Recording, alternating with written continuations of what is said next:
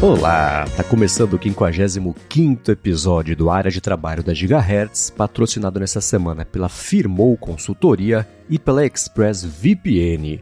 Quem tá falando aqui é o Marcos Mendes e assim como toda semana, a Bia Kunz, Garota Sem Fio, também tá por aqui. Tudo bom? Tudo bem, Marcos? Olá, pessoal. Esse é o nosso primeiro episódio aí depois da Prime Day. Acho que muita gente está com Kindles novos, pelo menos na minha timeline tava muita gente querendo comprar ou Kindle, ou Alexa, ou Fire TV, Fire Stick, mas acho que Kindle ainda é predominante nessas promoções e ofertas. Então, uhum. nosso prometido episódio aí sobre leitura tá no ar. E não poderia ter vindo numa semana melhor, né? A galera vai escutar e vai receber o Kindle amanhã, depois, já vai conseguir usar com um direcionamento bacana de como tirar o máximo proveito disso, a menos que a pessoa esteja distraída com o Threads. Você entrou no Threads, Bia? Ai, meu Deus, ainda não. não tô com muita vontade, para ser sincera, viu? É. Por que não? Como Vamos é que explorar tá isso. Saindo aí? Bom, primeiro que você vai ter que vincular o Instagram, o Instagram, o meu próprio Instagram, não sei o que fazer com ele. tá lá sem postar há cinco anos, eu não entro mais também. A rede perdeu o sentido para mim. Uhum. O pessoal fala que é muito tóxica, que é fútil, mas, bom, ser humano é ser humano e é assim em todas as redes sociais. O problema principal é a dinâmica da rede para mim, né? Uh, cada vez mais na timeline aparecem pessoas e perfis que você não segue. Aí tem stories, tem reels, tem é muito dispersa, não tem foco e eu não gosto de de falta de foco. Eu gosto de redes uhum. mais focadas e gosto de controlar o que eu consumo. Então, ainda a, o Twitter, especialmente com as listas do Twitter, né, é, é, a melhor maneira de eu controlar o meu conteúdo. Eu tenho listas temáticas e é por lá que eu acabo me atualizando.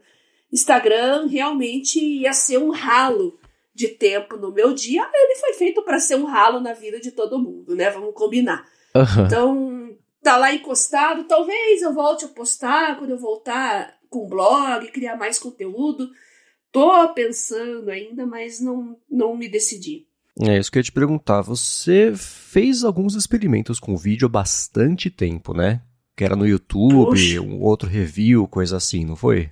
É, problema do vídeo, ah, precisa ter luz, precisa ter espaço, precisa é. ter tempo é, é, é, são muitas variáveis e a minha rotina não é muito amigável para esse tipo de coisa. Então, podcast sempre foi mais mais amigável para mim. Eu gravo de qualquer lugar, levo meu equipamento, né? Tá super de boa, não preciso me preocupar com luz. Se eu tô no quarto, se eu tô no escritório, se eu tô na casa de alguém, se eu tô viajando, sabe? Sempre sai um episódio, vocês podem perceber. A gente dá um jeitinho. Agora, com vídeo, é bem mais complicado, né? Sim, é. Tem isso. E eu ia te perguntar sobre a experiência mesmo, de ter feito e ter gravado, disponibilizado, o feedback das pessoas, mas essa parte da produção mesmo, ela exige muito mais é. do que o podcast, que podcast a gente, né, tá viajando, enche o armário de colcha e travesseiro, pronto, você fez um estúdio, né? Ninguém vê a situação a deplorável um enquanto a gente grava, né? Exatamente. quantas vezes, o pessoal nem sabe, mas quantas vezes a gente já gravou em situações adversas, às vezes até sem internet em casa. Uhum. Eu me viro com 4G aqui, a gente dá um jeito. Agora Sim. com vídeo, é, realmente são muitas variáveis envolvidas. Exatamente. Eu não sei se eu já contei essa história aqui, mas quando a gente se mudou para São José dos Campos e tava sem. A casa tava vazia, sem móveis, sem nada. Eu tava gravando ainda, eu fazia o loop matinal na época ainda. É, eu coloquei uma mala de roupa deitada no chão, virei um balde de ponta cabeça e esse foi o meu banco para eu gravar, gravar com o Mac, microfone, tudo dentro de um armário cheio de colcha e coberta e roupa e casaco. E saiu, né? O importante é você secar o som no teco, não tem ambiência, beleza, né? Mas quem escutou nunca teria ficado sabendo. Eu acho que eu comentei na época, mas é que uhum foi feito numa situação tão estranha. A Larissa entrou no quarto e falou, cara, o que você tá fazendo? Eu falei, bom, tem episódio amanhã, vamos aí, né? e pronto, tá sai o episódio do mesmo jeito, né? É, valorizem os nossos sacrifícios, né? Uhum. Os episódios estão aqui pontualmente para vocês, a gente se esforça. Exatamente. E falando, a gente comentou do. É, semana passada foi uma pincelada sobre o Threads, né? Algumas pessoas tiveram a oportunidade de usar na última semana. O Matheus Rodrigues comentou que a interface ele achou bem confusa, que parece o Instagram, só que sem as fotos, só a parte de comentários. E que ele falou, ele até lembrou do Clubhouse, né? Que ele falou que olha o que ele mais queria usar, mas os coaches hum. brasileiros estragaram a coisa toda antes dele conseguir ter o convite. E Ai, desse lance Deus. também da variedade de redes sociais, o Rogério Buzelli falou que para ele o problema tá no, no, social ali de cada uma, né? Então ele falou que é. hoje a bolha tech dele tá no Mastodon, mas o restante tá no Twitter e tá experimentando também o Blue Sky. Ele falou que o Threads já deve nascer com pessoas, né? O social todo vai estar tá lá por conta dessa base bem aproveitada aí do Instagram. E ele falou que o área de trabalho é o um exemplo disso, porque o gigahertz.fm/feedback super funcionou para escrever, uhum. Mas não substitui a interação mais direta. O problema é que você está numa rede social, Bia, eu tô em outra, né? São coisas diferentes Sim. e essa troca direta no podcast por meio, por exemplo, do feedback acaba sendo mais rica. Por isso que é importante, né? Você que cria conteúdo, não se prender apenas a uma plataforma de terceiros, no caso uma rede social, né? Você ter o seu próprio ponto de contato, né? O meu acaba sendo o Telegram, porque é muito fácil mandar uma mensagem direta para mim, ele não tem que adicionar, não tem nada disso. Escreve arroba Bia Kunz e manda mensagem que chega.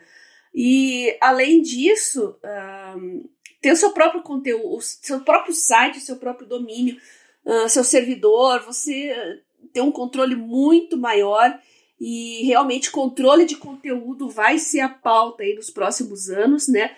O quanto que as big techs vão interferir, controlar uh, e até pautar os criadores de conteúdo, que é muito preocupante, na minha opinião, né? Pautar. A gente vê isso no YouTube, né? Tem certos assuntos que são proibidos, palavras que não pode falar. Eu acho isso péssimo, né? Então, vamos ver como é que vai ser nos próximos anos, com mudanças na legislação, adaptações, inclusive na Europa, né? Tem a lei europeia que vai entrar em vigor mês que vem, a gente vai falar disso.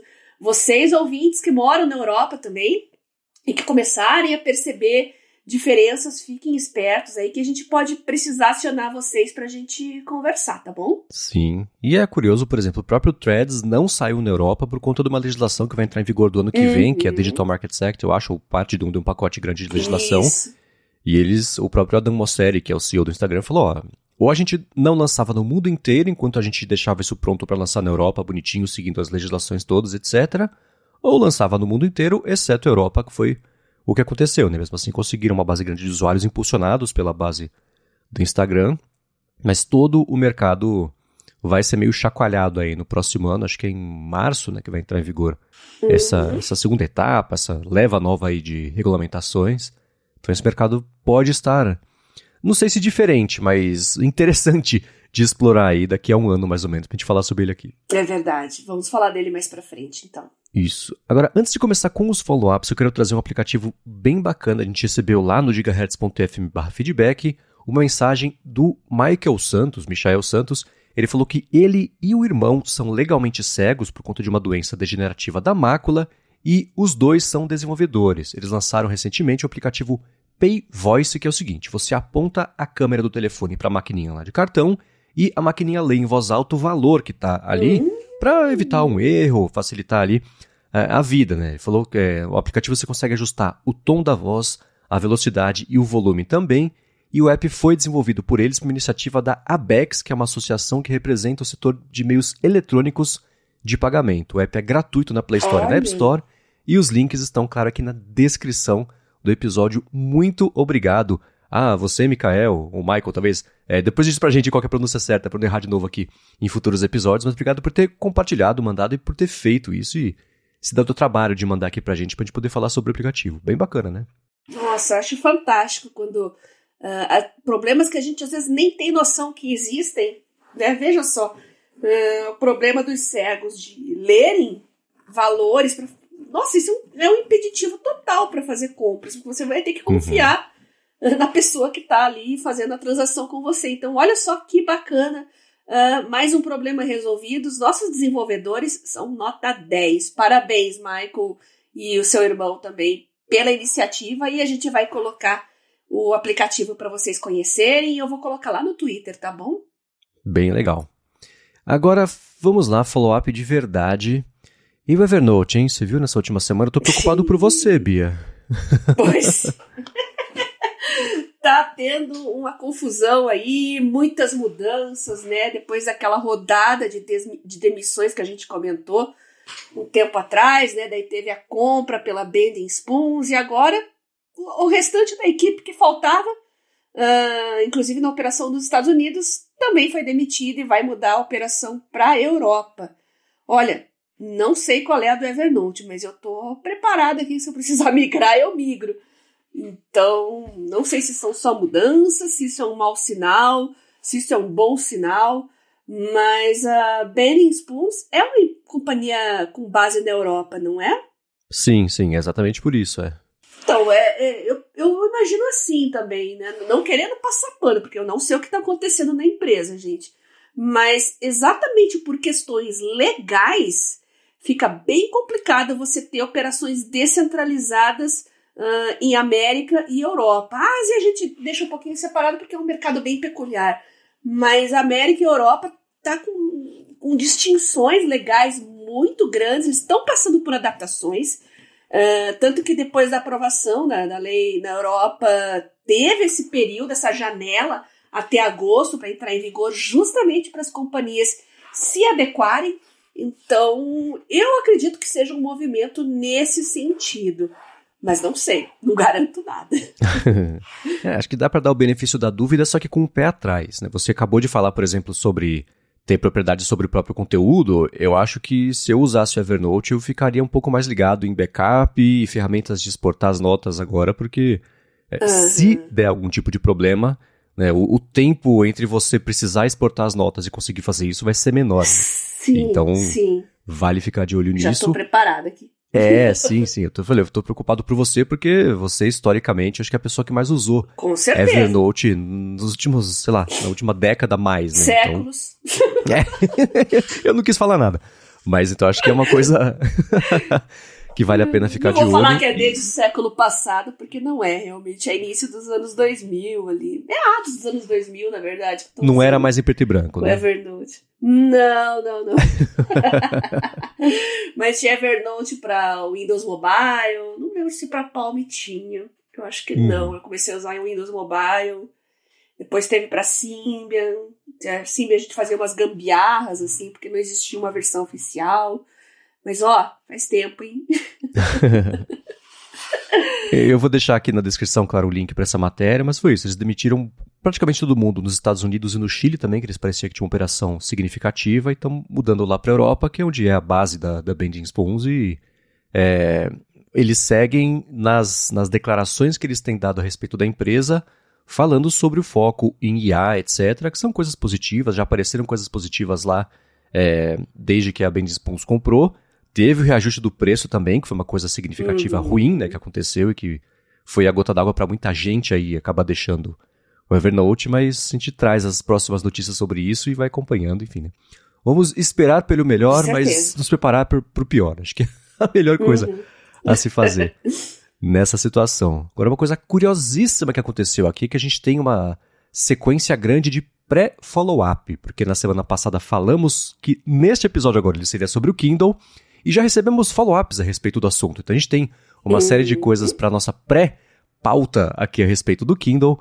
Mas antes de falar sobre isso, eu quero agradecer a Firmou Consultoria que está mais uma vez patrocinando o Área de Trabalho. A Firmou oferece serviços de contabilidade consultiva e gestão financeira e ela é especializada em startups, empreendedores, profissionais liberais e pequenas e médias empresas. Então, para você que está pensando em abrir a sua empresa ou desenrolar alguma pendência da vida PJ ou do seu CNPJ, afirmou Resolve. Ela vai além de oferecer serviços de contabilidade do dia a dia e atua como uma mentora financeira para você e para sua empresa.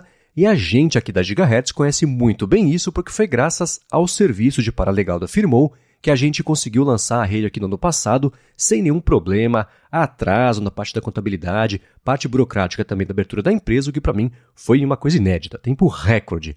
Afirmou conhece as melhores estratégias para você abrir e manter a sua empresa isso sempre de olho na economia de custos, né, nos tributos certos para cada categoria, e ela sabe fazer a legalização das empresas do jeito certinho para você ganhar tempo. Não tem nada melhor né, do que deixar esse tipo de coisa na mão de quem sabe o que faz, e no fim das contas, isso também é produtividade, né, porque você volta a focar o seu tempo e a sua atenção também no que importa de verdade aí do seu trabalho. Então, para conhecer melhor os serviços da Firmou e se livrar do perrengue, que é essa parte burocrática e financeira também, da legalização ou da manutenção fiscal da sua empresa, faz o seguinte: vai no Facebook, vai no Instagram e procura por arroba Firmou Consultoria. Ela está pronta para ajudar todo mundo que escuta o área de trabalho, independente da sua necessidade, e a gente tem certeza que ela vai resolver tudo para você, assim como ela faz todo dia aqui para a gente na Gigahertz. Então, mais uma vez, arroba Firmou Consultoria no Facebook ou no Instagram. Muito obrigado a Firmou Consultoria pelo patrocínio de mais esse episódio do Área de Trabalho e por literalmente todo o apoio a Gigahertz. A gente incentiva que vocês façam todas as suas operações com muito mais produtividade e mudar para tudo online, para uma empresa online. Se você tem um negócio online, é praticamente o casamento perfeito entre a administração e a parte técnica do seu negócio. Então, muito obrigada ao pessoal da Firmou por acreditar no nosso trabalho e literalmente ajudar o área de trabalho a estar no ar. Muito obrigado e vamos lá. Gente comentou, fez a, o pré-comentário sobre o Kindle da semana passada e o Cláudio Miranda, que falou que te conhece, Bia, desde os tempos de meetups do Palm Oi, Pilot. Olha lá, hein? que legal, legal. Ele comentou que é possível alternar no mesmo Kindle entre a conta americana e a brasileira. Ele falou que, inclusive, quando a gente alterna para a conta americana, aparece no menu superior do Kindle o ícone da rede social Goodreads, que também é da Amazon, da qual ele faz parte. Ele falou que é uma pena essa rede não aparecer quando está logado aqui na conta brasileira e também ainda não está traduzida para o português nem do Brasil e nem de Portugal. Ele falou que teve um momento de resistência dele para mudar para o Kindle, mas que isso passou e hoje é um usuário defensor da ideia da leitura de livros digitais. Muito bom. Eu já sabia que dava para alternar, só que como antigamente não podia e eu tinha comprado um monte de livros com a conta americana e depois comecei a comprar com a conta brasileira, eu deixei os dois Kindles aí ficar quietinho desse jeito. Agora, o ícone do Goodreads, eu fiquei curiosa, porque puxa, faz muito tempo que eu criei uma conta lá, mas eu realmente nunca usei. Tô até anotando aqui, Cláudia, que eu quero dar uma olhadinha melhor como é que tá o Goodreads, como é que tá essa integração com o Kindle, porque é uma coisa que eu gosto bastante. Eu gosto muito de redes sociais, assim, de nicho. Uh, acho que é, é, a melhor maneira da gente se livrar um pouco das garras das big techs, como eu tinha falado antes, são essas redes sociais de nicho. Tem para ciência, né, para artigos científicos, tem para livros, é, não são muito faladas, mas quem sabe a gente pode fazer um episódio mais para frente, Marcos. Só sobre redes sociais de nicho, o que, que você acha? Adorei a ideia. Tá aí uma ideia. Muito Boa. bom, né? Já anotei. Então eu citei duas aí. É, é o ResearchGate, né, que eu conheço, eu tenho conta lá, o Goodreads, e vamos dar uma olhadinha, ver se tem outras aí. Se vocês conhecem outras redes sociais aí de nicho, mandem o um feedback pra gente lá no meu Telegram, arroba Biacunzi, e também no meu Twitter, arroba Garota Sem Fio. Ou então lá no, no, no, no site do, do Área de Trabalho, ou então para o Marcos, né, Marcos? Deixa os contatos para o pessoal aí. Sim, MVC Mendes em quase todas as redes, exceto o Twitter, que eu tenho mais olhado. Vamos facilitar a vida. é, Twitter pode mandar para mim, não tem problema. É, boa. Estamos cobrindo todo o território aqui. E o Goodreads, para quem não conhece, ele, é, ele serve para você cadastrar os livros que você está lendo, você dá a nota, faz a avaliação e etc. E aí você vai ter ali pessoas que você vai seguir, que também vão fazer recomendações, e a própria plataforma te leva a talvez descobrir livros que você não descobriria sobre existência se não fosse por lá, né? Então tem muita dica que o pessoal que usa, que descobre por lá e fala, putz, esse autor, essa autora aqui eu nunca tinha escutado falar, mas olha que livro incrível, vou começar a ler outras coisas dessa pessoa, etc. E aí, claro que é, é, ele foi fundado como uma empresa separada, a Amazon comprou, então é claro que é do interesse da Amazon todo mundo usar e descobrir Sim. mais livros, mas ainda assim, que bom que é para isso que ela serve, né? E, e acho que aqui dá para falar que todo mundo acaba saindo ganhando, porque é uma rede que todo mundo que usa bastante diz gostar muito. Então, para leitores, leitoras ávidos aí, é, pode ser uma boa ideia, se você não conhecia, dá uma espiadinha por lá. Valeu, Cláudio. Muito obrigada por acompanhar a gente aqui no podcast também, tá bom? Boa. E seguindo aqui com os pré-follow-ups, é, a gente recebeu alguns sobre o lance de EPUBs, né, o suporte a Kindle. O Fabiano Castelo falou que desde o ano passado o Kindle passou a usar como padrão o EPUB, parou de oferecer suporte a MOB.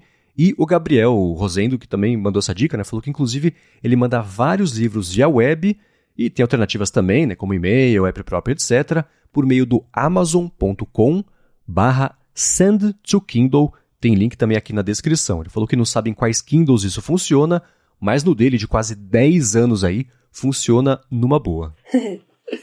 é, os meus funcionam. Essa função existe praticamente desde o começo. E acho que tirando as primeiras duas ou três gerações, todas as demais já suportam esse Send to Kindle. Um, não lembro se o primeiro Kindle recebeu essa função como update ou se já vinha, mas eu também uso há muito tempo e é ótima para os preguiçosos. realmente bem prática. Agora, quanto ao EPUB, eu realmente perdi o bonde, eu não sabia disso. E fiquei entusiasmada. Eu nem sei se os livros novos que a Amazon está vendendo estão já no formato EPUB, é, porque realmente para mim é tudo muito automático. Eu compro lá no site e já envio para o dispositivo que eu quero. Nunca parei para perceber em que formato que estavam. Geralmente era o formato proprietário da Amazon, né? Agora não sei se eles estão usando ainda o formato proprietário, se é um EPUB bloqueado. Eu vou dar uma olhadinha melhor nisso. E obrigada, Fabiano, pela sua dica. Eu vou pegar alguns EPUBs aqui e jogar no meu Kindle para ver como é que tá o suporte, tá bom?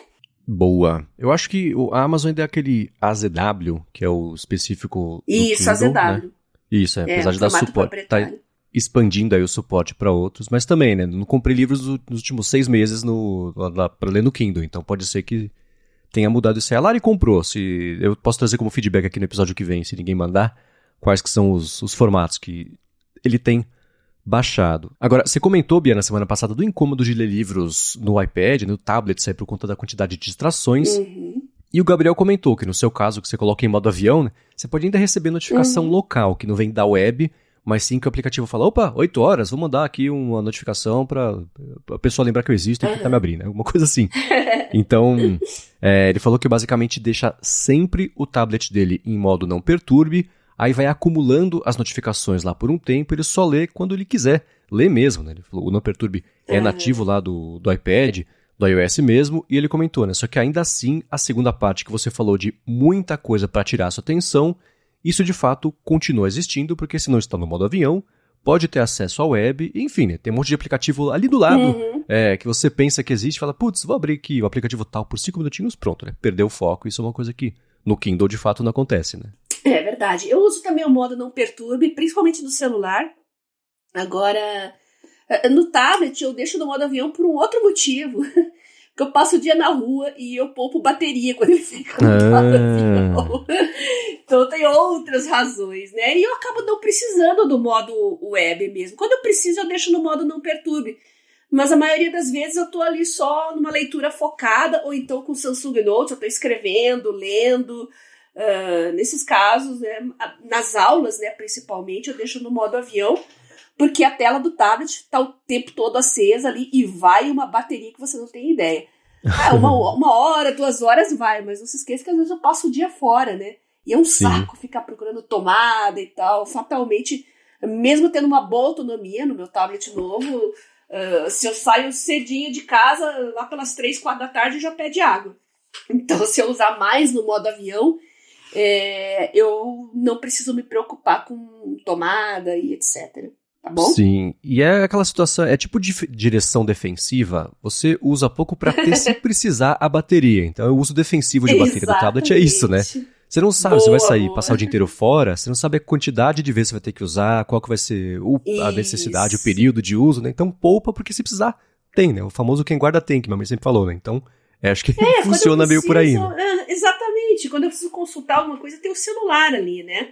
Uhum. Agora, no tablet dá para deixar ele mais quieto ali, no, no, no modo avião, mas é, como eu disse, eu, eu me alterno às vezes entre o modo não perturbe também, tá bom? Muito bem. E seguindo com os pré-feedbacks do Kindle, o Fabiano também mandou pra gente um post recente lá do Órbita, do Manual do Usuário, que ele falou que descobriu por conta aqui do papo que a gente bateu com o Guedin, e esse post é sobre o Kindle, feito pelo Ismael Grillo, que ele falou que a gente é prisioneiro do Kindle aqui no Brasil, e o Ismael diz que o Kindle mudou a vida dele, a parte de leitura de livro, etc., só que ainda assim, se a gente for pensar em quantas opções existem no mercado americano e quanto tem aqui no Brasil, aqui no Brasil é basicamente só o Kindle, né?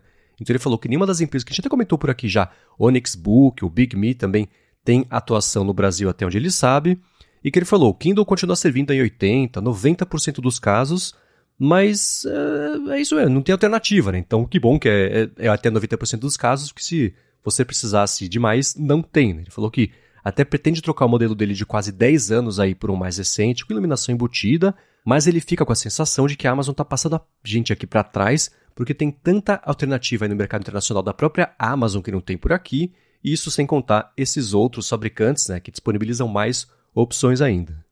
É, eu sou uma usuária espartana, sabe? Eu uso o mínimo mesmo do Kindle. Uh, os meus não são retroiluminados também, são bem antigos. Uh, eu tenho três, como eu já falei para vocês. O Kindle primeirão, que eu vou mandar foto aqui para vocês, darem uma conferida no teclado físico. Esse foi comprado em 2009, foi no lançamento mesmo.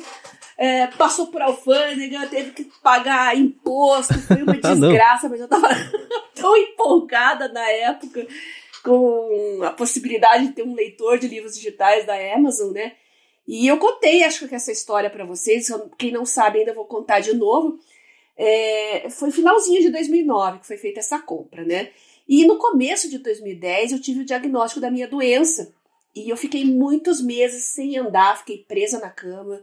Uh, quando eu precisava me deslocar, era com cadeira de rodas. E o Kindle salvou minha vida, salvou a minha saúde mental, porque era uma situação tão difícil. Né? Um dia você tá lá trabalhando, tá produtiva, fazendo as suas coisas, no outro você tá sem fazer nada, preso numa cadeira, os médicos falando, não, logo você, logo você volta, isso vai passar, tal, mas tá aí, né? É uma doença crônica, já tô aí há 15 anos com ela. 13 anos, na verdade. E na época que eu estava presa na cama, poder comprar os livros pela conexão própria do Kindle, era o Kindle 3G, lembrando que ele já vinha com conexão 3G que a Amazon te dava, né? Isso muita gente se surpreende quando eu conto, mas é isso mesmo. Ele tinha ali a conexão mobile dentro dele e funciona, inter, funciona até, acho que até hoje internacionalmente. E eu comprava os livros ali e podia ler sem sair da cama. Então, eu tenho uma gratidão muito grande pelo Kindle, porque aquele ano tenebroso da minha vida realmente ficou um pouco mais leve, podendo ocupar a cabeça e, enfim, distraindo a mente um pouco. Então, esse aí é o meu Kindle de primeira geração. Eu não, eu tô tentando descobrir que geração são os meus outros dois, mas o outro eu comprei em 2011 se eu não me engano, e o outro mais ou menos 2013, né, que é o último, que é o brasileiro, foi comprado no Brasil. Eu vou ver direitinho que geração que é, mas não sei nem onde está essa informação, vou ter que procurar, porque no, no dispositivo físico mesmo não tem.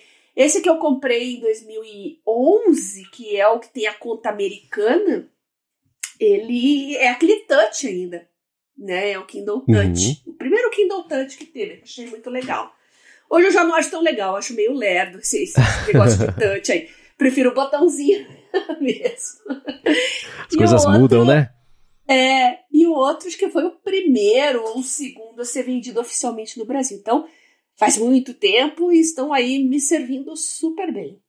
oh, esse de 2011, eu cacei as datas de lançamento aqui dos Kindles. O Kindle 4 foi lançado em setembro de 2011, então se você comprou antes disso, ele bem provavelmente é o Kindle de terceira geração. E aí 2013 é basicamente a mesma coisa, mas pode ser, não é o Paperwhite, né?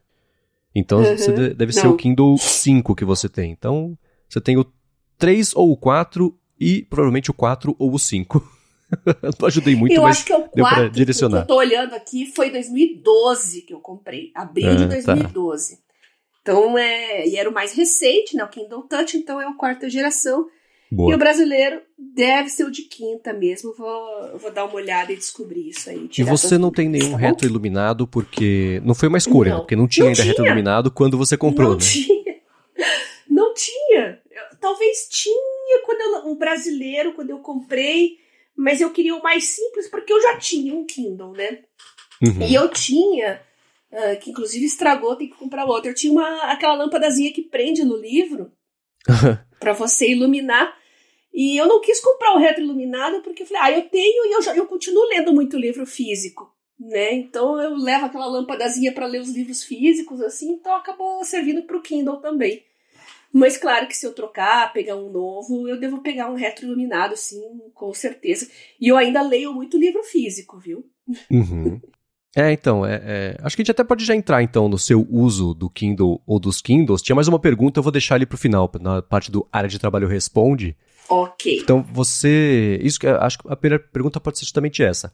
Qual porcentagem de livros mais ou menos você deixa para ler em livros físicos? Qual em livros digitais e por que você opta por um ou por outro, dependendo do livro? Uh, eu ainda ganho muito livro de presente, então eu leio bastante livro físico ainda. E eu sou rata de livraria. Às vezes eu, eu apesar de ter a Amazon ali, né, uma tentação, quando alguém recomenda um livro, às vezes eu escuto num podcast ou numa rede social, alguém recomenda algum livro, eu vou lá, se é muito do meu interesse, eu compro na hora, já tá ali no meu dispositivo. Ou então, o que acontece a maioria das vezes, eu compro aquele preview. Eu compro, não, eu baixo, né? Que é gratuito, Uhum. no caso. Você tem um, uma pinceladinha ali, os primeiros capítulos, as primeiras páginas, pelo menos pra ver se eu realmente vou querer comprar esse livro depois. Então, eu acabo fazendo isso. É, é ótimo para você lembrar também é, desses livros, e o que é muito engraçado, porque às vezes eu vou recomendar, eu não lembro quem recomendou, porque fica o preview lá. eu falei, caramba, alguém. Eu vi em algum lugar isso aqui, eu não consigo lembrar mais. Mas o importante é que estão todos lá os livros com os previews e basta eu ligar o Kindle para saber, opa, isso aqui me interessou por algum motivo, eu vou dar uma olhada, né? E aí eu compro, ou então não compro. Isso Uhum. é a primeira dica que eu dou, né? Baixar todos os previews do que interessa para vocês conhecerem e efetuar a compra posteriormente. Não fazer a compra direto, porque às vezes não é o que você estava imaginando, né? Então, já que tem essa possibilidade, a gente usa essa possibilidade, né? Sim, é. E às, é, às vezes você pode também, quando você faz o download ou a compra, você pode escolher para qual dispositivo mandar. E eu às vezes mando para a versão Kindle que tá no celular, porque tá mais prático ali, tá na minha mão. Às vezes eu tô comprando pela própria Amazon ah, ali no, no celular e tô navegando. Isso é muito comum, né? Você tá numa rede social ali. Opa, deixa eu dar uma olhada nisso aqui. Você já baixa, você já consegue ler. Então, eu tenho também, eu tenho do- as duas contas, por sinal, aqui no, no celular. E às vezes em ônibus, metrô, quando o Kindle mesmo não está comigo, é bom você ter pelo menos o celular ali com você para você ler, né? E eu já tinha comentado aqui, é, quando eu pego ônibus, eu ainda pego linha que tem muito estudante, então tem, por incrível que pareça, que em Curitiba tem muita gente com Kindle nos, nos ônibus nessas linhas. Mas um tempo atrás eu evitava, porque, ah, um amigo do alheio, né? Às vezes pensa que é tablet, pensa que é alguma coisa cara. É, não, e eu detesto chamar atenção por isso, né? Então eu acabo usando o celular, porque todo mundo tá com o nariz no celular ali, né? Então Uhum. eu acabava lendo no celular. Vira mesmo. paisagem. Exatamente. E o meu Kindle tinha até uma capinha que eu tô procurando e não acho mais em lugar nenhum, só que ela descascou. Foi uma, é uma capinha no, no- que imita uma capa de livro antigo. Ah, Assim, que legal. Maravilhosa. Eu vou mandar a foto pra vocês, aí vocês vão ver que ela tá num estado lastimável, porque ela descascou e tal. Ué, dá mais Mas caráter ainda pro, pro negócio de livro antigo, é? Essa eu comprei junto com o Kindle americano, lá em 2012. Foi comprado junto porque eu vi, eu achei demais e disfarça, né? Falei, pô, Uhum. eu posso ler por aí, andar com ele, o pessoal pensa que eu tô lendo um livro velho, né? Ninguém vai se interessar. E eu não acho. Procuro, viro a internet, acho alguns de tecido, quando é algumas que imitam livro, assim, não tem uma proteção boa. Agora, igual a essa, realmente não tem. É, de marca que faz coisa parecida com isso, eu conheço a 12 South, que faz para iPad e para Isso, Kindle, né? isso. E é o. BookBook essa chama. É, faz umas coisas lindas, adoro também. E tem a Pad and Quill, eles fazem para iPad, mas, bom, deve caber o Kindle lá dentro, mas não é sob medida, como é o caso da 12 Soft. Vou deixar os dois na descrição aqui, porque esse tipo de capinha é, é muito legal. Por muito tempo eu usei a, pro iPad essa, essa Bookbook, é, é bem feitinho, tem a lomba bonitinha do livro, né? Parece couro, uhum. é bem bacana, bem bacana. É bem legal. Bem... Tinha até pra iPhone, assim, imitando um livrinho, era muito bonitinha. Né? Não sei se ainda tem esse modelo para iPhone, eu achava muito fofo. Parecia hum. um pocketbook mesmo, né? É, tem pra Mac, Mas aceito, tudo vira livro. Aceito sugestões, gente. Se vocês acharem uma capa igual a essa que eu tô mostrando para vocês aí, olha, me avisem que eu compro na hora. Mas, então, é, é, às vezes você. É, é comum eu sair pra rua também só com uma bolsinha pequena tiracolo ali, que só levo documento, chave, é, só levo isso e o smartphone e o fone. Então eu uhum. boto fone de ouvido, pego o celular, ah, eu quero continuar a ler aquele livro que eu tava lendo. Então, se você não tem o Kindle, você tem o celular ali, você pode ler super de boa, né? Pode ler de qualquer lugar.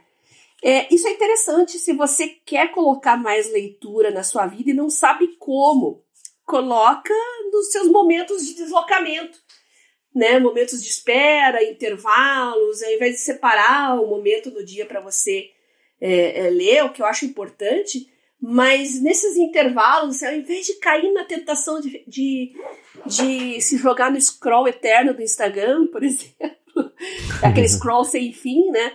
Você acaba dedicando esse tempo a uma coisa mais substanciosa, né? Que é a leitura de um livro. Então isso funciona super bem e a gente tem aquela tentação de, ai, mas eu quero ver aquelas notícias. Tem uma síndrome, né?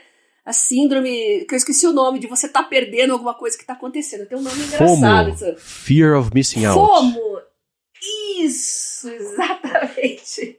Se você sofre dessa patologia e quer combatê-la, a melhor coisa é você ter o Kindle no seu celular. Desinstale as redes sociais né, né do, da maneira mais radical, se o negócio é, é brabo mesmo, se você está procrastinando muito, a tua vida está complicada, seja radical, desinstale as redes sociais e instala o Kindle.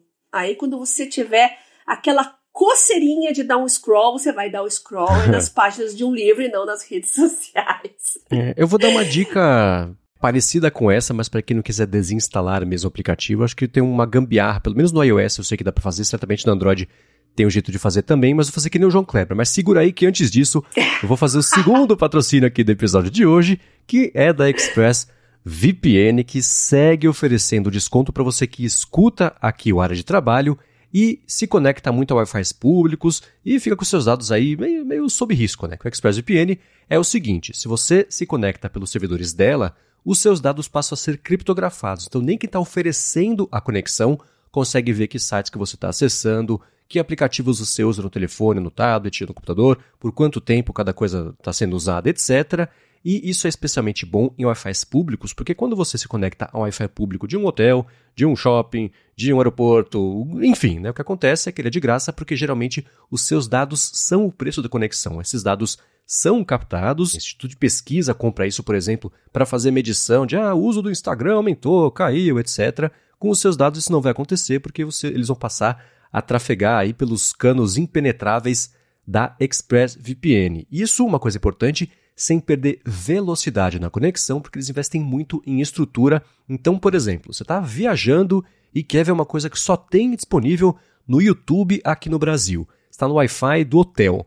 Você vai lá, se conecta, fala, ó, oh, ExpressVPN, faz meu tráfego passar pelo Brasil, roteia pelo Brasil meu tráfego. O YouTube vai achar que você está vindo do Brasil e vai liberar o vídeo e, mais importante, você vai conseguir ver o vídeo com qualidade, porque a velocidade de conexão não vai sofrer. Isso de streaming é bacana porque, por exemplo, eu aqui em casa gosto de ver The West Wing que não tem no HBO Max aqui no Brasil.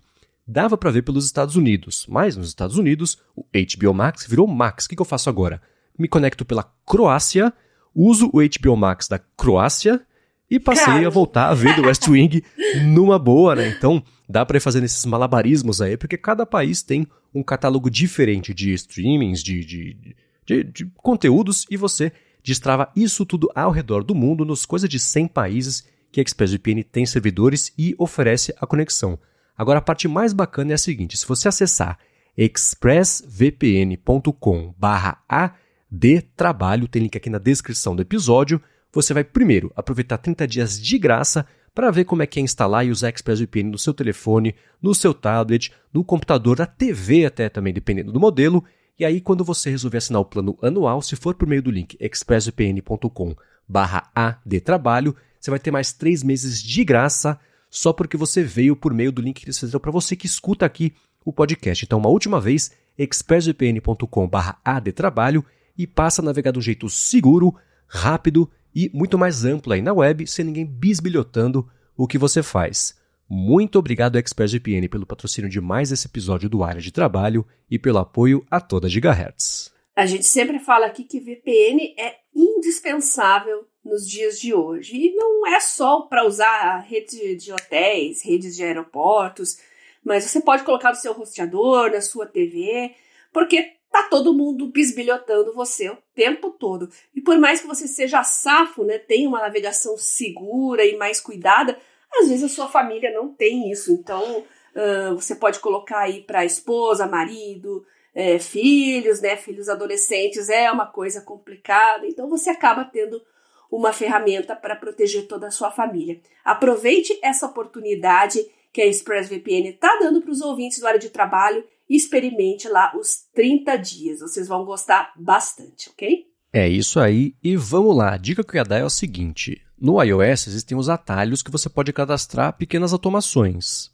Por exemplo, uhum. sempre que eu abrir o aplicativo de câmera, sai do aplicativo de câmera e abre, na verdade, esse outro app de câmera aqui, que é mais potente, abre o Halide, por exemplo, etc. Então, uhum. para quem quiser começar a pegar o hábito de não perder, vai no, no seus no screen time e ver que você passou, sei lá, X tempo na rede social, não sei o que, passou X tempo jogando uhum. joguinho não sei o que lá.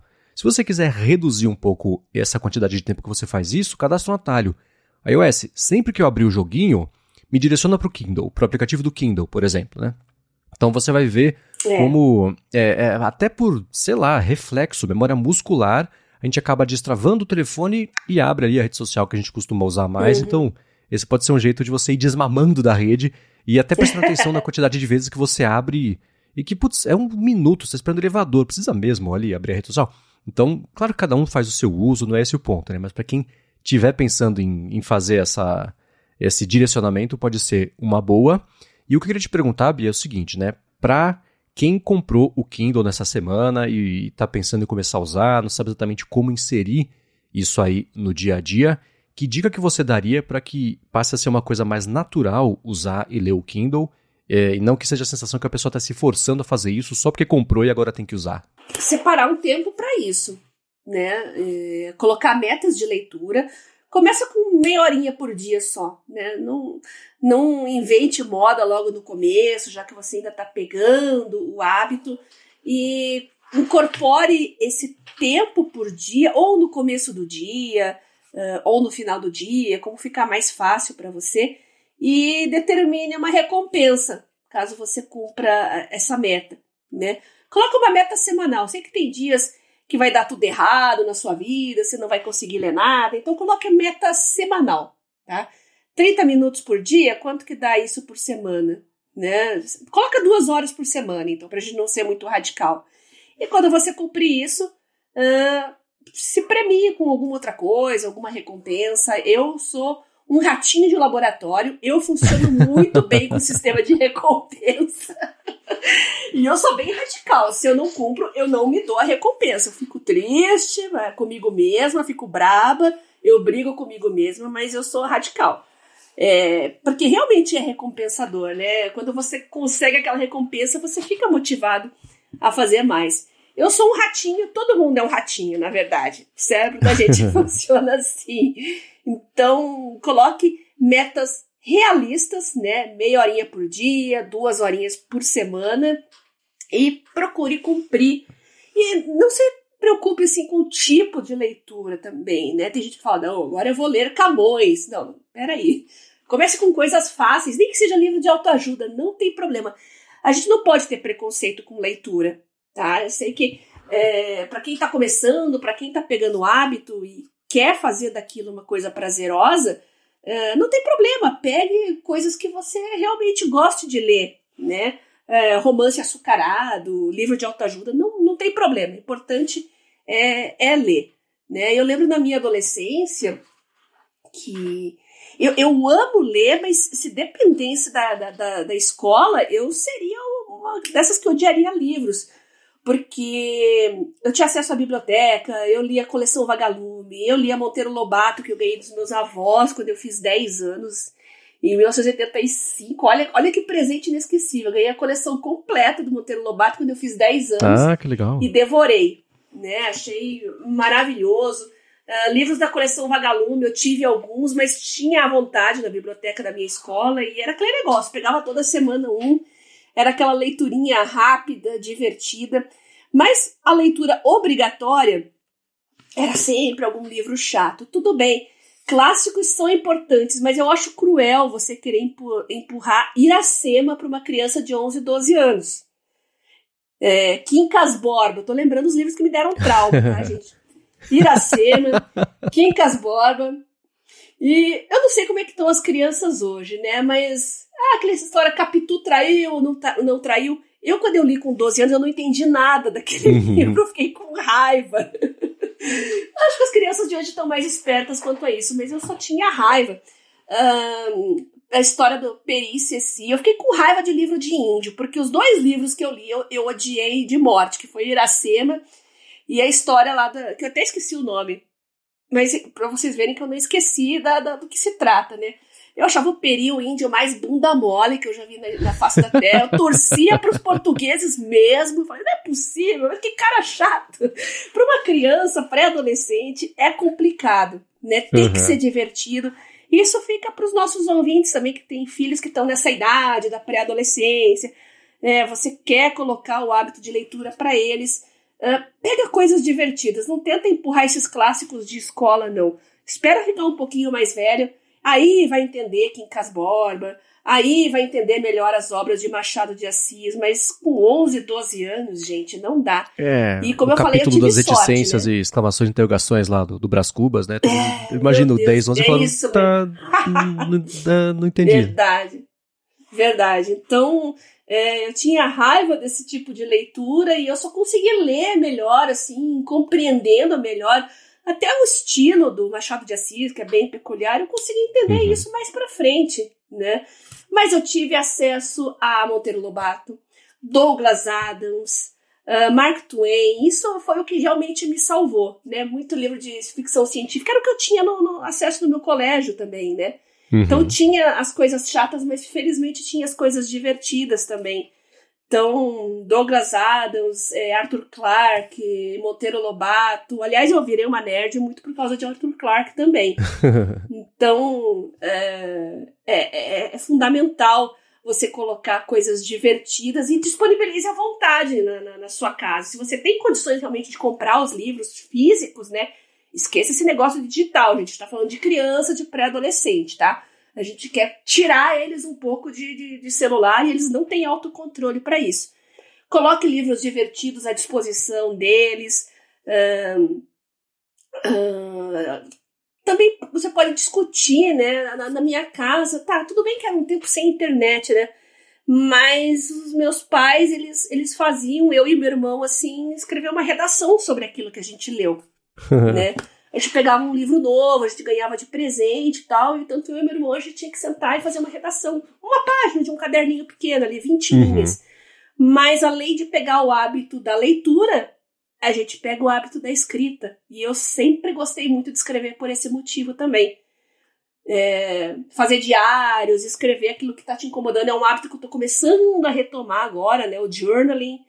Uh, você está afogado de coisas na sua vida, no seu dia a dia. Então, sentar e escrever algumas linhas sobre aquilo que está te perturbando, ou aquilo que você é agradecido, sei lá, o seu sentimento do dia, uh, também tem uma ligação com isso. E é, eu uso o Evernote para fazer o tracking das minhas leituras, justamente por eu poder escrever algumas linhas a respeito daquilo que eu li. Né? O próprio ecossistema da Amazon me favorece isso. Então, livros muito marcantes para mim que eu sublinhei trechos. É, você pode entrar lá no próprio site da Amazon, na parte do Kindle, é, ir no livro e pedir para ele mostrar só as partes sublinhadas. Aí ele vai ali abrir no seu navegador só os trechos que você sublinhou e as anotações, caso você tenha deixado também. Então você pode copiar essa página inteira e transferir ela para o Evernote. Aí você fica ali com as anotações, só com os trechos que você destacou para você consultar o momento que você quiser de, de forma fácil e rápida. Por isso que é difícil para mim me desvincular do Evernote, gente, porque eu faço tanta coisa já há tanto tempo que é difícil, porque é um hábito para mim mesmo. E o Evernote tá ali, né? Eu li alguma coisa que eu achei interessante, pá, eu abro uma nota nova e começo a escrever.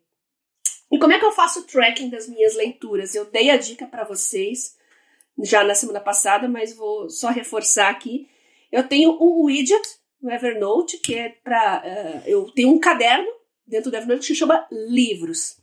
E lá eu coloco, eu abro uma nota para cada livro que eu vou ler, ou que eu baixei, ou que, sei lá, que eu tenho intenção de ler. E tenho as tags. Eu tenho tags lendo 2023, lendo 2022, porque eu coloco só os livros que eu tô lendo naquele ano, né? E os que eu pretendo ler. Então eu já faço uma lista ali 2023 de tudo que eu quero ler. Então no Edit já aparece a lista de livros que estão na minha fila de leitura e eu tô sempre olhando para eles, então eu acabo não esquecendo de ler. Às vezes tem coisas que eu quero reler também, então eu tiro a tag lá do ano 2022, por exemplo, e coloco a tag de 2023.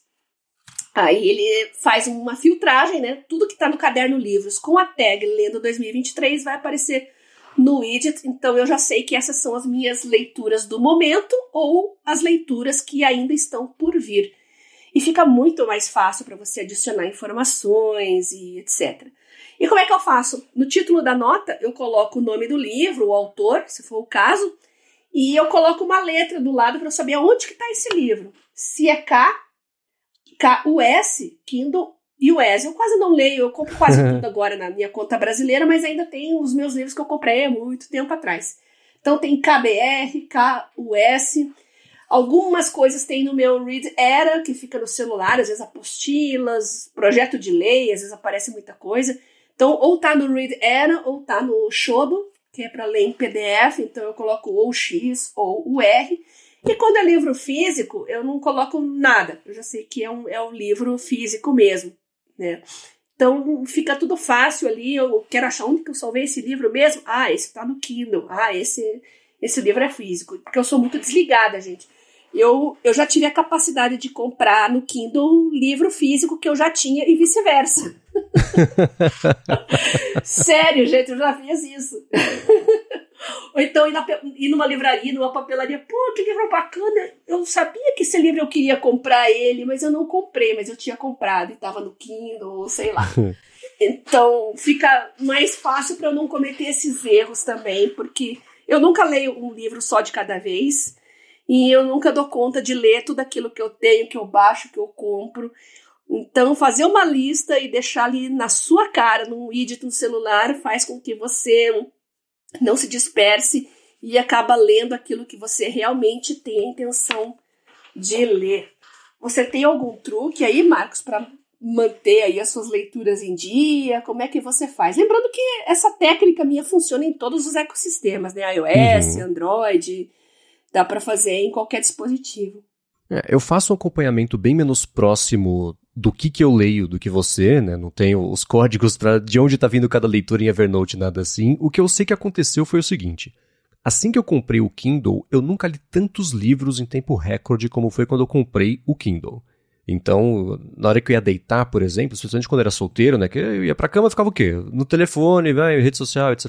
Quando eu comprei o Kindle, eu nem levava o telefone pro quarto, eu deixava na sala, dormia com o telefone na sala, e lá no quarto era o Kindle. Então ficou fácil e rápido adquirir o hábito da leitura e aos pouquinhos isso virar uma coisa normal, natural. É, e aos poucos eu fui perdendo esse hábito, eu acho que passou efeito novidade, né? Então eu fui caindo na tentação de voltar com o telefone para o quarto na hora de dormir, e aí o Kindle foi ficando meio de lado. Acho que essa deve ser a história meio padrão de todo mundo quando compra o Kindle, baixa um monte de coisa para ler e, e vai reduzindo essa frequência. Eu acho que o que dá para fazer, você comentou, por exemplo, de algumas técnicas para é, incentivar ou reforçar o hábito de ler. Tem, por exemplo, aquele aplicativo Strix, né, que é o aplicativo que você vai Ah, quero fazer não sei o que lá todos os dias. Aí você faz isso, vai no aplicativo e marca ali os tricks. Como somos todos ratinhos de laboratório, a autorrecompensa de você garantir que está fazendo todos os dias pode ser uma das coisas que mantenha é, você ter um hábito. Eu acho que uma coisa importante é assim, né, também, é, não pegar lá no Kindle e já baixar e comprar, que seja 60 livros de uma vez. Porque aí fica aquela coisa assim, tem tanta. É que nem Netflix, tem tanta coisa pra ver que você não vê nada. Você vai olhar o menu do Kindle, vai ver aquela, aquele bando de possibilidade, vai se imaginar lendo todas elas e não lê nada, já se passou 15 minutos, aí tá na hora de dormir, né? Então, eu acho que assim, pensa em um livro que você sempre quis ler e vai nesse. Ou baixa dois, um que seja de ficção e um, uma, sei lá, uma biografia de alguém que você queira ver. Porque ao ter isso próximo e já pronto lá carregado para você, é muito mais fácil de você só abrir e começar a ler. Porque senão é aquela coisa assim, putz, ah, preciso comprar, tem que baixar, vai demorar para baixar. Não vai, são dois minutos, ah, vai demorar. Então a gente começa a criar empecilhos e justificar porque que, puxa, só hoje eu não vou ler o Kindle, vou lá ver os stories. Então acho que essas coisinhas para ir se ajudando a criar esse hábito é um, são um bom jeito de começar e ter uma lista de, de, de uma wishlist ali de livros para que você pode baixar e comprar, separado do que você já tem mesmo, né? Porque, é, de novo, quanto mais livro você tiver lá que não está lido, começa a virar, nossa, tem tanta coisa para ler, não vou ler nada hoje. E, e, passa, né? Então acho que você ter poucos livros engatilhados para ler é, ajuda, ao invés de, de atrapalhar, a adquirir esse hábito. E criar esse hábito de sempre estar com ele por perto, sempre estar com ele na mão, vai, você falou do ônibus, por exemplo, né, que tem que prestar atenção para não parecer que está usando alguma coisa muito cara e muito diferente, quando na verdade é só um Kindle e acabar é, que alguém leve, mas ainda assim é, vai tirar o telefone do bolso para ver alguma coisa, tira o Kindle ao invés disso. Ele é pequenininho, dá para levar para lá e para cá, é ok, então encontrar o, o ou, ou, dar a oportunidade dele fazer parte do dia a dia. E é uma coisa que é meio forçada no começo, pode parecer artificial, mas é assim que a gente cria um hábito, né? Então, acho que essas dicas podem funcionar. E você comenta, não tenha preconceitos de livros, né? Pode ser livro de qualquer coisa. Eu achei um para você aqui, Bia, que é o Instagram para coaches, o guia básico para resultados efetivos. Eu vou te dar de presente para você começar a ler. Meu Deus do céu. Isso comentou do Arthur Clarke. tá vendo só, né? Quem sabe é isso que faz você voltar a usar com eficiência para resultados efetivos no seu Instagram. E eu achei curioso você falar sobre de ler Arthur Clarke no, no Kindle, que tem uma certa ironia de você baixar pela internet um livro dele para ler no dispositivo digital. Eu achei que não me fugiu essa ironia aqui durante o nosso papo, mas o que eu diria é isso: mantenha ele por perto e reduza a tentação das outras coisas e uh, o prazer de ler vem, porque você já está com a ideia de ler, já comprou o negócio, já está aí, então começar a usar e seguir usando, que foi uma coisa que eu não fiz, é, acho que esses são uns bons caminhos e uns bons começos e também não se cobrar de ler esses clássicos todos, né? Lê o que você está afim, né? Não é só porque você nunca leu um livro que todo mundo já leu que, putz, você tem que ler também. Não, né? Vai o que você tá afim. Tem... Quando eu comprei o Kindle foi uma época bacana que saiu um monte de livro de biografias, não só de pessoal, de, de, de cargo executivo, de tecnologia, mas de empresa também. Sempre falo aqui do livro Hatching Twitter, do Nick Bilton, que foi um dos mais bacanas que eu já li, sobre a primeira metade da história do Twitter. É interessantíssimo ler esse livro. Então, é, vai no assunto que você curte e vai aos pouquinhos, vai esmiuçando. Se alguém falar de algum livro bacana, deixa ali, faz uma notinha mental anota na sua wishlist ali para você baixar e a hora que chega o momento você lê. Mas criar tempo para fazer e se comprometer a usar esse tempo para isso, acho que é o principal para tirar proveito nesse primeiro momento aí de contato com o Kindle. Exatamente, você falou tudo, né? Se interesse por livros com temáticas que fazem parte da sua realidade, leituras que sejam leves, divertidas. E lá no nosso grupo, no Mundo Sem Fio, no Produtividade Móvel, volta e meia o pessoal tá postando dicas de livros também. Então, se você quer participar dos grupos, manda uma mensagem para mim lá no Telegram, arroba biacunze, que eu mando os links para vocês. Então, já que todo mundo se interessa pelos mesmos assuntos, né? Fica mais interessante de conseguir dicas de leitura nesses ambientes, né? Já nos grupos que você frequenta e tem interesses em comum. Essa é, é outra dica. E não se esqueçam dos seus filhos tá? Uhum. Essa é fundamental. Eles vão ver você lendo, é, eles vão acabar pegando o hábito também, porque com a minha família foi assim, né? Eu e o meu irmão, né? tinha aquele jornalão de domingo, lembra, Marcos? Jornalão pesadão. Era um, era um hábito mesmo. A gente tomava café, dividia os cadernos e ia lendo, depois ia passando um caderno para o outro, nós, nós quatro. Então, uhum. essa, é daí que veio a, a, o hábito também de, de ler colunas de jornais e, e criar o hábito da, da, leitura também. E fazer a redaçãozinha né, do livro. Coloque metas, né, para os seus filhos aí de leitura também, com vinculada à recompensa, já que somos todos ratinhos de laboratório, né? Coloca aí uma recompensa semanal.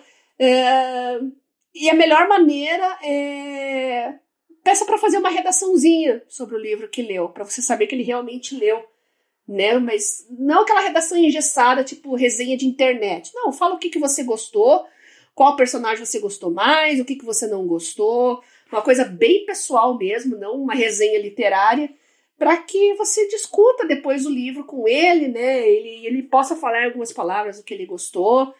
E lembrando que existem aplicativos que fazem tracking de tempo de leitura, né? Se você der um Kindle para eles, é, dá para saber quanto tempo você passou lendo, não dá? Então, de repente, essa é uma, uma boa solução também para saber quanto tempo você está lendo ou eles estão, estão lendo. E é isso. Mais alguma dica, Marcos?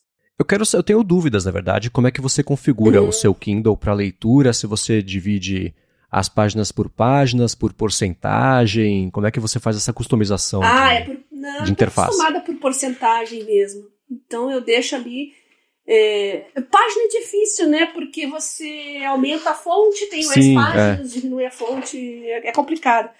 Acho que porcentagem é muito mais fácil você saber Uh, e também planejar quanto tempo falta para ler, né? Por exemplo, ah, eu li 50% em uma semana.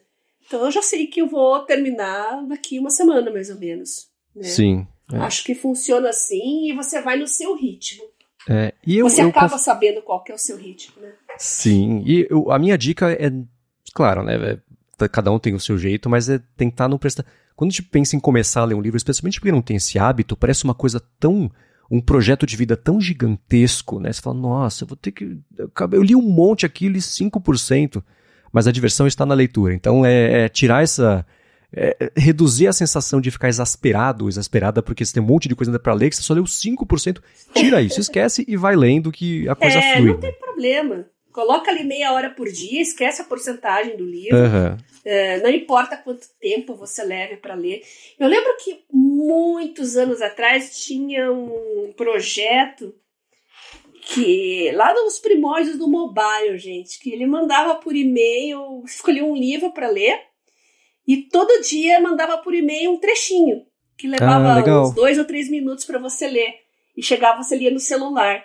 Então, todo dia eram drops de, de, de uma leitura, né? E com o tempo, com aqueles dois, três minutinhos todo dia, no final do mês você tinha lido um livro. Não lembro o nome, gente. Se alguém lembrar, por favor, me fale, mas era muito legal isso. Aí você lia, era texto puro, né? Chegava para você, então você conseguia ler na, nos celulares paleozoicos, né? Monocromáticos, não tinha problema, e você ficava ali focado naquele trecho do livro. Era o quê? Duas, três, ler em dois, três minutos é. Não deve ser mais que duas ou três páginas de um livro. Mas ah, chegava, ah, você determinava ali qual horário do dia você queria que o e-mail chegasse, e o e-mail chegava todo dia naquele horário ali para você fazer a sua leiturinha. Então podia coincidir com seu café da manhã, uh, ou então o momento que você está se deslocando ali no metrô. É bem interessante isso. Daí cria um hábito de leitura de uma maneira fantástica. Se existir ainda, ou então alguém lembrar do nome, mande pra gente que eu vou adorar relembrar disso. Sim. Isso me lembrou, sabe o quê? Tem o que virou filme depois, o The Martian, que é o filme do Matt Damon, que ele vai pra Marte Sim. e fica lá e etc. O autor, que é o Andy Weir, ele publicou esse livro no blog dele, ele ia publicando, não era acho que era capítulo por capítulo, ao longo de um tempo assim, e foi despertando a atenção das pessoas, e acabou virando um livro, acabou virando um filme. Então ele próprio usou essa técnica de, ao invés de publicar de uma vez, né, foi no blog dele com posts contando a história de pouquinho em pouquinho, isso acabou virando Boa. o livro. Então, na publicação também existe um pouco dessa, dessa não sei, essa dinâmica, estratégia de fazer aos pouquinhos para conseguir despertar o é. interesse sem exasperar as pessoas falando, nossa, o livro inteiro, fazendo cálculo de batata. Não, né? Tanto que blogs muitas vezes viram livros também, né? Blogs escritos, gente. Exatamente. Sim, sim. Muito bem, agora eu quero trazer duas perguntas que enviaram pra gente. A sessão Área de Trabalho Responde. A primeira, ainda sobre esse assunto, veio do Samuel dos Santos. Quer saber de você, Bia. Audiolivro é leitura ou podcast? Hum, depende. depende. Uh, a leitura, você tem que estar com todos os seus sentidos, é, visão, audição, tato, focado ali na leitura. Eu entendo isso como leitura. Uh, pode ser feito com audiolivro? Isso pode, se você for, sei lá, você senta ali, deita, fecha os olhos, não faz outra coisa e fica imerso no que você está ouvindo, dá para considerar leitura, sim.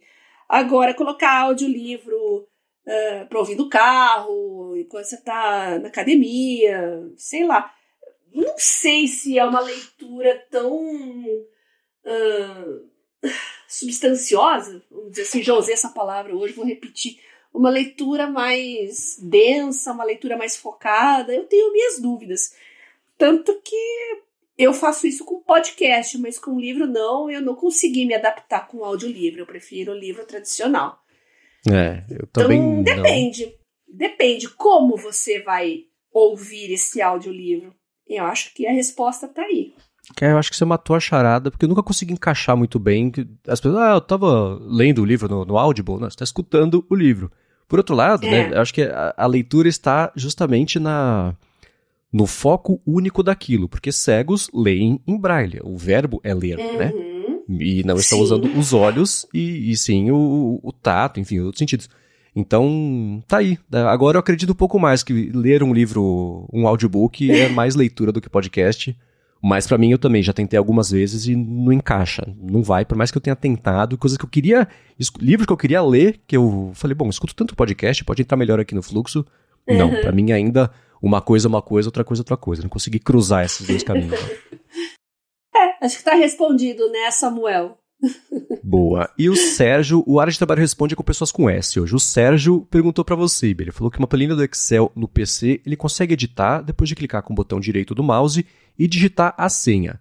Mas no tablet no Samsung S8 com a caneta, quando ele clica lá na planilha de Excel, não aparece a opção para digitar a senha e tem várias opções, né, menos a de edição. A dúvida dele é: no tablet não é possível editar planilha protegida por senha, mesmo tendo a senha? E aí? Então, eu fiz isso no meu smartphone, no meu tablet, que é o S7, o smartphone é o S22 Ultra, e eu consegui.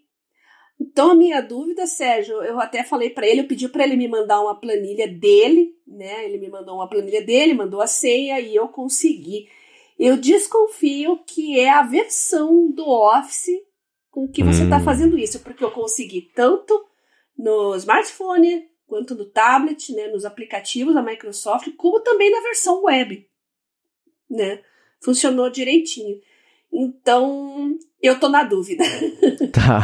tô na dúvida. Eu acho que é uma limitação do, da sua versão do Office. Talvez se for a versão gratuita, eu tenho a versão corporativa, né? Talvez seja isso também, né? E eu passo a dúvida para os nossos ouvintes aí, por que, que eu consegui e o Sérgio não conseguiu? Mistério. Muito bem, mandem pra gente que isso entra como feedback no episódio que vem. Para encontrar os links de tudo que a gente comentou aqui ao longo desse episódio, vai em gigahertz.fm barra adtrabalho barra 55 ou dá uma espiada nas notas aqui do episódio. Quero agradecer a Firmou Consultoria e a ExpressVPN pelo patrocínio do podcast, a vocês que avaliam, que recomendam aqui para a galera poder descobrir também o área de trabalho, e a você, Bia, por nos ajudar a ter a vida mais produtiva nessa semana com Kindles de todos os tipos, com luz, sem luz, livros comprados, livros inseridos, EPUBs, etc. Eu que agradeço você, Marcos, pelo convite para ser co-host do área de trabalho nossos patrocinadores que viabilizam esse projeto e os nossos ouvintes que estão sempre mandando coisas muito legais pra gente. E eu tenho certeza que também vão mandar dicas de leitura, de Kindle, de controle, de, de de leituras e fichamentos, né? Vocês já sabem que podem entrar em contato comigo no meu Telegram, arroba ou então no meu Twitter, arroba garota sem fio. Lá vocês podem mandar suas dúvidas, sugestões, comentários, eu vou responder todo mundo. Muito bem, eu tô lá no Mastodon e no Instagram e agora um pouquinho no Threads também como MVC Mendes. Eu apresento um monte de podcast aqui na Gigahertz, também o Bolha Dev, completou um ano nessa semana no ar, o Bolha Dev para Alura, um diário de notícias de tecnologia e também o Hipsters Fora de Controle e escreva a partir de agora todo sábado lá no Mac Magazine Coluna Opinativa. Muito obrigado mais uma vez pela audiência de vocês e a gente volta na quarta que vem. Beijoca sem fio a todos e até semana que vem.